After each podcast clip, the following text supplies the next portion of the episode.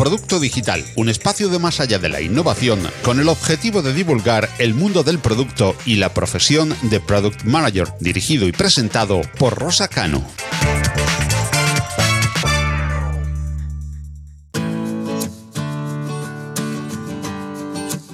Hola, primero me gustaría que, comenzáramos el episodio de hoy haciendo una reflexión previa a entrar en materia. Y me dirijo a vosotros, que probablemente estéis en casa o en la oficina, seguro que con los cascos puestos escuchándonos, y os voy a hacer unas preguntas de reflexión. ¿Sabríais explicar cuáles son vuestros objetivos y metas profesionales a lograr en los próximos dos meses? Pues pensarlos un momento. Y si los tenéis claros, ¿sabríais decirnos ¿Cómo demostraríais después de esos dos meses que efectivamente los habéis logrado y que estáis cerca de conseguirlos? Por otro lado, ¿podríais explicar cuáles son las metas y los objetivos de vuestra área o de vuestro departamento? ¿Y sabéis si están alineados o los habéis alineados entre todos con métricas que para vosotros sean clave? Y por último, ¿Sabríais cuánto impacta positivamente que se escalen o compartan todos los objetivos de una organización desde abajo hasta arriba o desde arriba hasta abajo? Pues estas y otras reflexiones son la base del programa de hoy. Y para ayudarnos a sacar vuestras conclusiones y que tengáis una opinión propia, vamos a contar con un invitado muy especial, Javier Martín Robles. Bienvenido, Javier. Muchas gracias. Bueno, muchas gracias por la invitación y encantado de participar en, este programa. Pues genial. Si os parece, voy a presentar un poco a, Javier Martín Robles para quien, para quien no le conozca. Actualmente es director de innovación abierta en Singular y eh, Singular es una de las más importantes empresas de soluciones tecnológicas, que yo creo que no hacía falta decirlo, pero bueno, por si acaso. Javier también es un gran profesional con experiencia en todo tipo de corporaciones, emprendedor en serie, fundador de Logic. Para quien no conozca, Logic es el medio de información, yo creo que de referencia de los negocios en Internet, pero en español. ¿eh? Y por último, quiero compartir también que Javier tiene diversos vínculos con la docencia, eso sí que lo tenemos en común, y creo que, creo que ha sido docente de las más presentes prestigiosas escuelas de negocio y yo creo que casi todas las universidades. Bueno, pues os animo también a, entrar en el perfil público de LinkedIn de Javier, porque yo al leerlo lo que me he sorprendido es lo bien organizado que está, qué síntesis.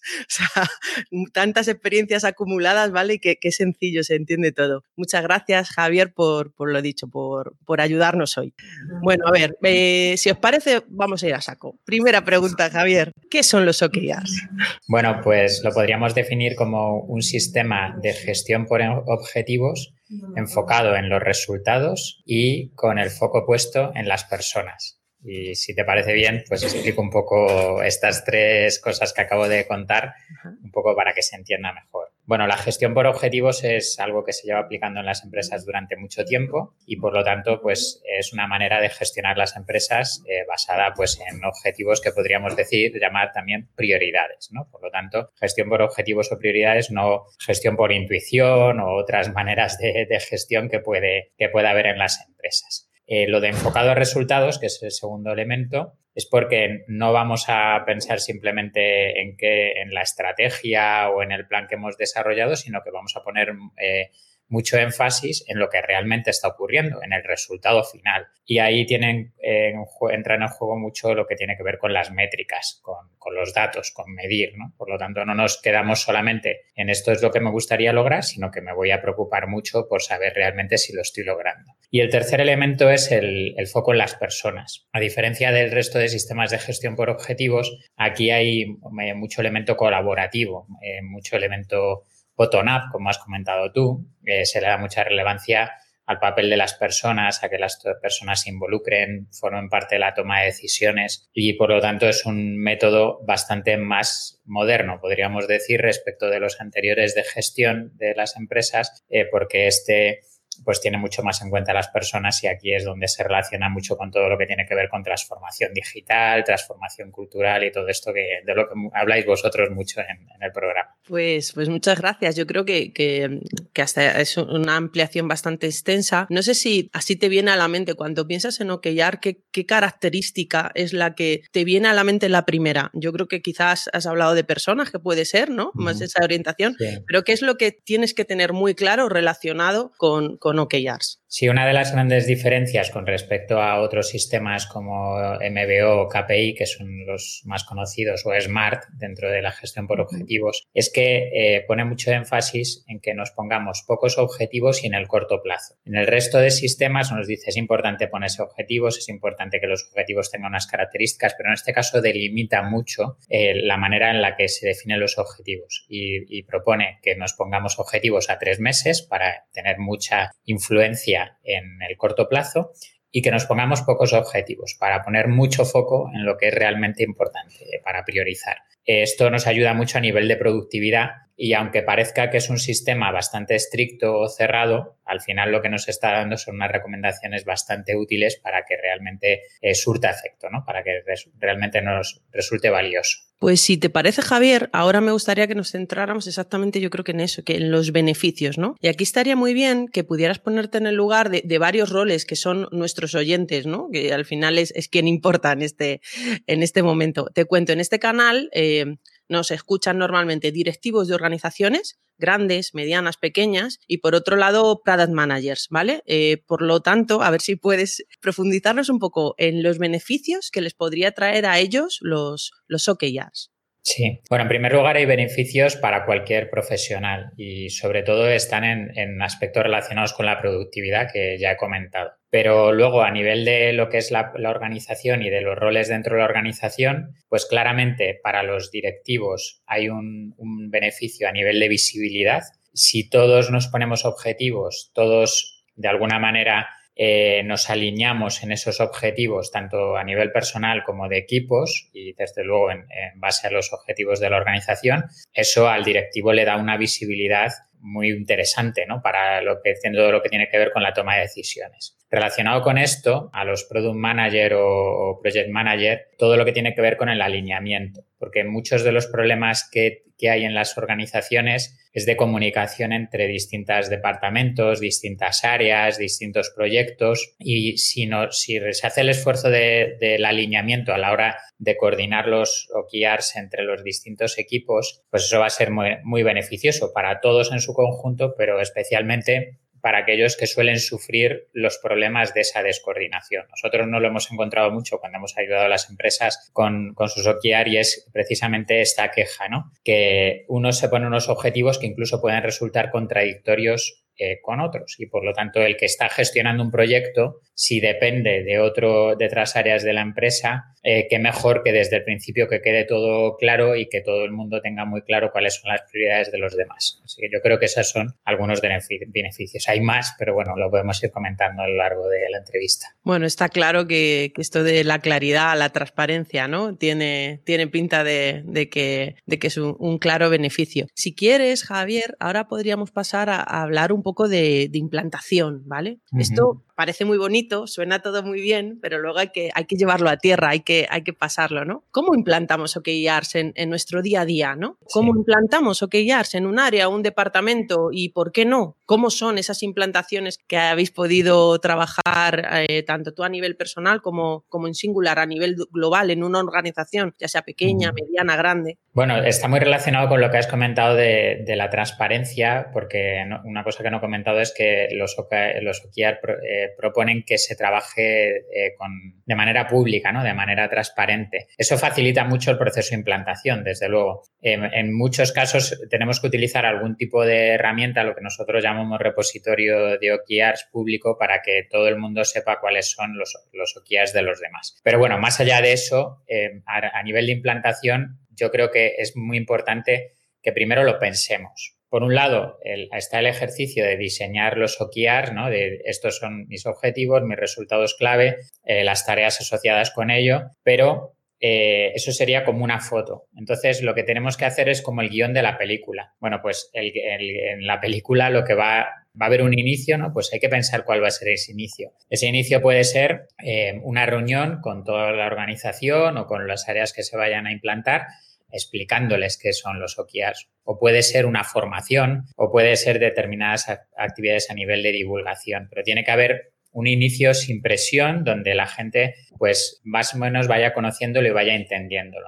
Digo sin presión porque es cierto que cuando le, le vayas a pedir a la gente que se ponga prioridades y que además le haga un seguimiento a esas prioridades y luego haga una evaluación es decir, todo lo que tiene que ver con el proceso a lo largo del año, pues eso ya lleva tiempo, lleva un esfuerzo, sobre todo hay que pensar y eso muchas veces cuesta porque hay que llegar a conclusiones y al final estamos definiendo una estrategia, no es, no es, algo, no es algo irrelevante. ¿no? Entonces, primero empezamos con una fase sin presión, donde hacemos a nivel de formación, divulgación o simplemente compartirlo. Luego pasamos a una segunda fase más de experimentación. Bueno, venga, vamos a ponernos nuestros primeros OKR, vamos a ver si somos capaces de, de, hacer este ejercicio de priorización, de alineamiento y vamos a ver qué pasa durante un primer trimestre, por ejemplo, ¿no? Vamos a vamos a hacer bien todo el proceso, pero sin esa presión de que nos lo estamos jugando todo a, la primera. Y muy importante todo lo que tiene que ver con el seguimiento. OKR propone un modelo llamado CFR, conversaciones, feedback y reconocimiento, a lo largo del cual eh, semana a semana, mes a mes, vamos haciendo un seguimiento del diseño que hemos hecho de los OKR y al final vamos a hacer una evaluación. Se considera normalmente que una organización puede tardar un año completo en tener perfectamente implantado el sistema. Por lo tanto, los primeros ciclos, los primeros trimestres serían más de experimentación. Vamos probando, vamos adaptando, nos vamos organizando y es muy importante también la figura que se denomina como OKR Champion, que es un dinamizador, un facilitador, igual que en Scrum o en otras metodologías, pues hay un coach o un mentor, eh, alguien que, que dinamiza y que anima a los demás y sobre todo que mantiene mm, el, pulso, ¿no? Mantiene el ritmo para que esto no se vaya poco a poco abandonando, eh, es muy importante que la gente lo vaya teniendo siempre en cuenta para que, para que no nos olvidemos de ello. Pues eh, yo creo que aquí lo único que me queda quizá es que, eh, como estábamos hablando de implantaciones y hemos hablado casi de, una implantación un poco grande, si a lo mejor nos está escuchando algún rol que quiere empezar sin, sin ser directivo, sin tener la capacidad de, de poder hacer una implantación, global en su organización. ¿Tú crees, Javier, que, que, puede empezar? Yo creo que sí, ¿no? Le, damos. ¿cómo, ¿Cómo podría él implantarlo a nivel personal? Sí, nosotros hemos hecho un proceso de implantación en una reorganización en singular que somos casi 700 personas, pero también en algunas de las empresas que forman parte del ecosistema de singular, como son Team Labs o Uxer School, que son organizaciones mucho más pequeñas. Por lo tanto, la, la implantación en singular podríamos decir que ha sido como más jerárquica, ¿no? Hemos ido pues eh, definiendo más roles, estructuras, eh, áreas y, responsables y sin embargo en Uxer y en Teamlabs pues ha sido todo mucho más colaborativo, ¿no? Pues han juntado todos, se han puesto a hablar de ello, han ido tomando las decisiones, no han, ha sido todo en, común, ¿no? Entonces, para una startup o para una empresa pequeña, yo lo que recomiendo es que, se junten todos, los 5, 15, 20, los que sean, eh, y vayan trabajando eh, conjuntamente eh, a la vez en definir tanto los OKRs de organización como los OKRs de equipos y los OKRs de personas. Muchas veces los OKRs de personas serán los de equipos, porque a lo mejor en marketing solo hay una persona o en finanzas solo hay una persona. Y, y esto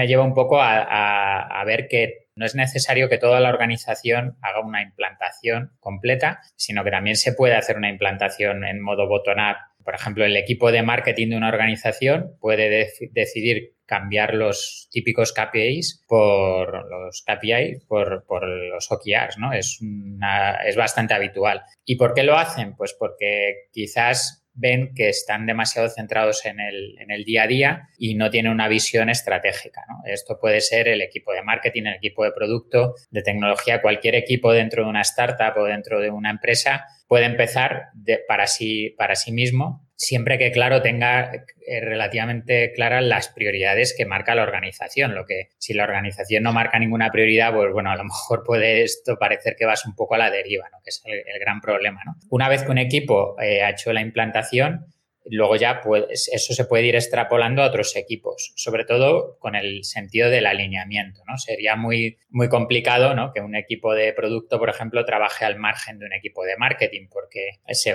se van a producir situaciones complicadas, ¿no? ¿Qué, es lo que está vendiendo marketing realmente, ¿no? Eh, ¿Qué ocurre si no coincide realmente con las prioridades del equipo de producto? Bueno, pues ese tipo de cosas son las que solucionan gracias a los OKRs. Sí, eh, te doy toda la razón. La verdad es que me a mí me está aportando mucho todo lo que, lo que nos estás contando. Yo personalmente he usado OKRs dentro de, una, dentro de dos organizaciones, pero claro, ya con cargos más de dirección de productos. Pero sí que también los he usado como consultora, ¿no? Implantando un poco esta metodología, bueno, en, mi foco, ¿no? Escuelas de negocio. Y la verdad es que los resultados a mí me, me sorprendieron mucho. Más que a nivel global, que yo creo que los has explicado muy bien, yo lo quiero llevar también al lado de las personas, ¿no? Porque yo lo que me di cuenta es que ayudas a brillar a, profesionales que ya tienen una eh, orientación innata a objetivos, ¿no? O sea, al final, al final lo que, lo que haces es poner en valor también cómo priorizan ellos, ¿no? Y cómo, cómo realmente su trabajo aporta muchísimo valor. Y luego también ayudas mucho a, personas que tienen dificultades para priorizar muchas veces no por ellos, sino por la operativa de su puesto, ¿no? Y un poco das esa visibilidad y haces, y haces que, que se, tanto que ellos se ayuden como que se les ayude, ¿no? También a, a, poder, a poder realmente poner en valor qué hacen y que sus tareas sean las más acertadas. Llevándolo al plano de las organizaciones, obviamente ya sí que hemos hablado de esos beneficios y no sé si a lo mejor eh, has hablado un poquito de Team Lab eh, esos, en esos casos, Javier, eh, ¿cómo hacíais ese seguimiento? ¿Cómo se han sentido las personas? Porque al, final esto, es lo importante. ¿Cómo ellos eh, generan sus ciclos hablando?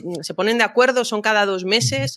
¿cómo, son, ¿Cómo lo viven las personas esta, esta transformación? Sí, eso, bueno, todo lo que has explicado, que lo has hecho muy bien, es lo que iría dentro de lo que se denomina gestión continua del rendimiento, que son los CFR, conversaciones, feedback y reconocimiento. Lo que has dicho de de que las personas brillen, pues al final ese es el reconocimiento, ¿no? Reconocer la, labor bien hecha, eh, que se buscan eh, motivaciones intrínsecas, ¿no? Estamos muy acostumbrados que en las empresas se trabaje con motivaciones extrínsecas, como es el salario, incentivos o otro tipo de condiciones, ¿no? Eh, pero pocas veces se recurre a, esas motivaciones intrínsecas de reconocer el trabajo bien hecho, de sobre todo de, destacar el esfuerzo realizado por las personas, pero claro, te tienes que muchas veces te tienes que basar en intuiciones y sin embargo con este modelo, pues en el día a día vas viendo cómo una persona va mejorando. Nosotros, por ejemplo, lo tenemos vinculado con el plan de desarrollo profesional, de manera que una persona, bueno, como nos dedicamos al desarrollo de software, pues tenemos establecidos lo que son los niveles dentro de, del trabajo como programador o desarrollador. Entonces, eh, una persona puede ver año a año cómo va evolucionando en ese nivel, pero cuesta mucho más verlo mes a mes o verlo trimestre a trimestre con sus OKRs, la persona que va viendo cómo va logrando sus objetivos, tiene, está mucho más cerca de entender la, implicación que eso tiene para, para su, dentro de su trabajo. ¿no? Por lo tanto, lo que ocurre aquí es que hay un elemento también basado en el liderazgo. No, depositamos toda la responsabilidad en la persona, sino que los líderes de la organización, que son los que tienen que formar parte de, este sistema CFR, de, tener esas conversaciones con los trabajadores, dar ese feedback a los trabajadores, aunque sea también un feedback bidireccional, y hacer ese reconocimiento a la gente. Por lo tanto, bueno, ya te digo, yo creo que tú lo has explicado muy bien y, simplemente quería añadir que eso es lo que OKR eh, define como gestión continua del rendimiento y que se materializa en forma de los CFR, que son esas reuniones que vamos manteniendo periódicamente para hacer el seguimiento y evaluación de los OKRs. Bueno, pues eh, yo creo mm,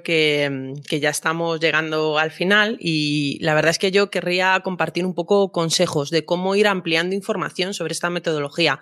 Ah, como siempre hay muchísima información en Internet, ¿vale? Aunque también comento que no hay tanta para saber hacer implantaciones, ¿vale? Hay mucha de definición, mucha de, de un poco de que describe el método, describe las características, pero yo a los directivos sí que les sugiero buscar buscar ayuda, ¿vale? Eh, de un consultor un poco experimentado, aunque sea un poco al inicio, ¿vale? Hacer ese seguimiento, tú hablabas un poco de, de roles mm, más claros, pero yo en general no sé si lo tienen dentro, primero siempre en una organización pues eh, tendemos a mirar dentro, ¿no? Y ya hablaremos también de otro día, si quieres, Javier, de, de lo que es innovación abierta, que de eso entiendes mucho, pero no siempre tiene por qué, por qué ser así y a veces no tienes tanto dentro lo que, lo que necesitas y muchas veces ese acompañamiento, y más cuando quieres hacer una implantación como esta a nivel global, pues es un poco más complicada. Y hablando de los product manager, pues yo sí que les recomiendo encarecidamente usar OKRs, porque mm,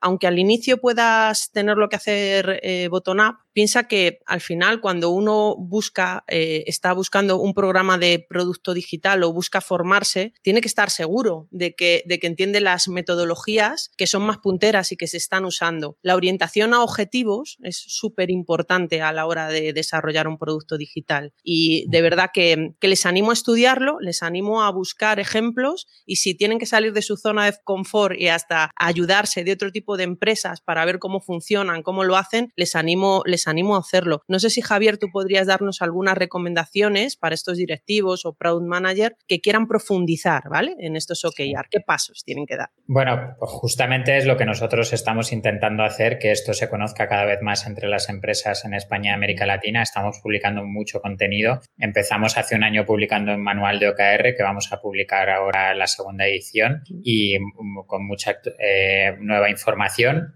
sobre todo lo que has dicho, cómo se hace un plan de implantación, tenemos una sección específica dedicada a eso, explicando, vamos, con muchísimo detalle. Eh, además, cada semana publicamos una newsletter los jueves, se llama Futurizable OKR Edition, eh, a la que se puede suscribir a través de futurizable.com. En Futurizable vamos publicando también, eh, por ejemplo, la semana pasada publicamos un artículo sobre cómo coordinar OKRs con el modelo FQM, de gestión de la calidad. Por lo tanto, aunque suene un poco autobombo, pero bueno, en Futurizable estamos compartiendo mucho. Hay libros también, desde luego Mide lo que importa de John Doerr, que es un poco la, la base de todo esto. El libro es muy recomendable, sobre todo eh, a nivel motivacional. Luego en la práctica no te explica cómo diseñar los OKRs o cómo hacer una implantación, pero sí es muy importante todo el elemento de cultura que, que propone. Por lo tanto, vale la pena leerlo y luego ya para, para entenderlo en detalle, pues ir a artículos más elaborados como estos que comentaba o incluso realizar alguna formación si, fuese necesario. Pues yo creo que es, un buen consejo. Eh, en el cierre del programa ya sabéis que yo siempre intento volver al mundo del product management y vuelvo a la misma reflexión que hago siempre. Cuando Dirección General decide crear un área de producto, tiene que tener claro que el fin en sí mismo de ese área es crear productos de éxito. Y los productos de éxito, para mí, eh, siempre lo digo, tienen tres características. Una, alineados con la estrategia de la organización. Dos, que resuelven problemas de los clientes. Y tres, de forma rentable. Para mí, el uso de OKRs es absolutamente indispensable si quieres que los productos estén alineados con la estrategia de la organización. Por lo tanto, si quieres crear productos de éxito, el uso de OKRs en la organización es más que recomendable. Y yo creo que con esto sí que nos, nos podemos despedir. Muchísimas gracias, Javier. Muchas gracias a ti, encantado de participar. Venga, y nada, nos despedimos y nos vemos en las redes. Hasta luego, adiós. Hasta pronto, chao. Más allá de la innovación es un proyecto divulgativo en formato podcast patrocinado por Open Expo. Suscríbete al podcast en Google Podcast, Apple Podcast, Evox, Spreaker, Spotify, audios de YouTube o visítanos, óyenos y suscríbete al feed en nuestra web más allá de la Si te gustan los contenidos que te ofrecemos en Más allá de la innovación, comparte con todos nuestro podcast o apóyanos con tus likes y valoraciones, ayudándonos así a crecer y poder seguir trayendo cada semana más y mejores audios alrededor de la innovación tecnológica abierta.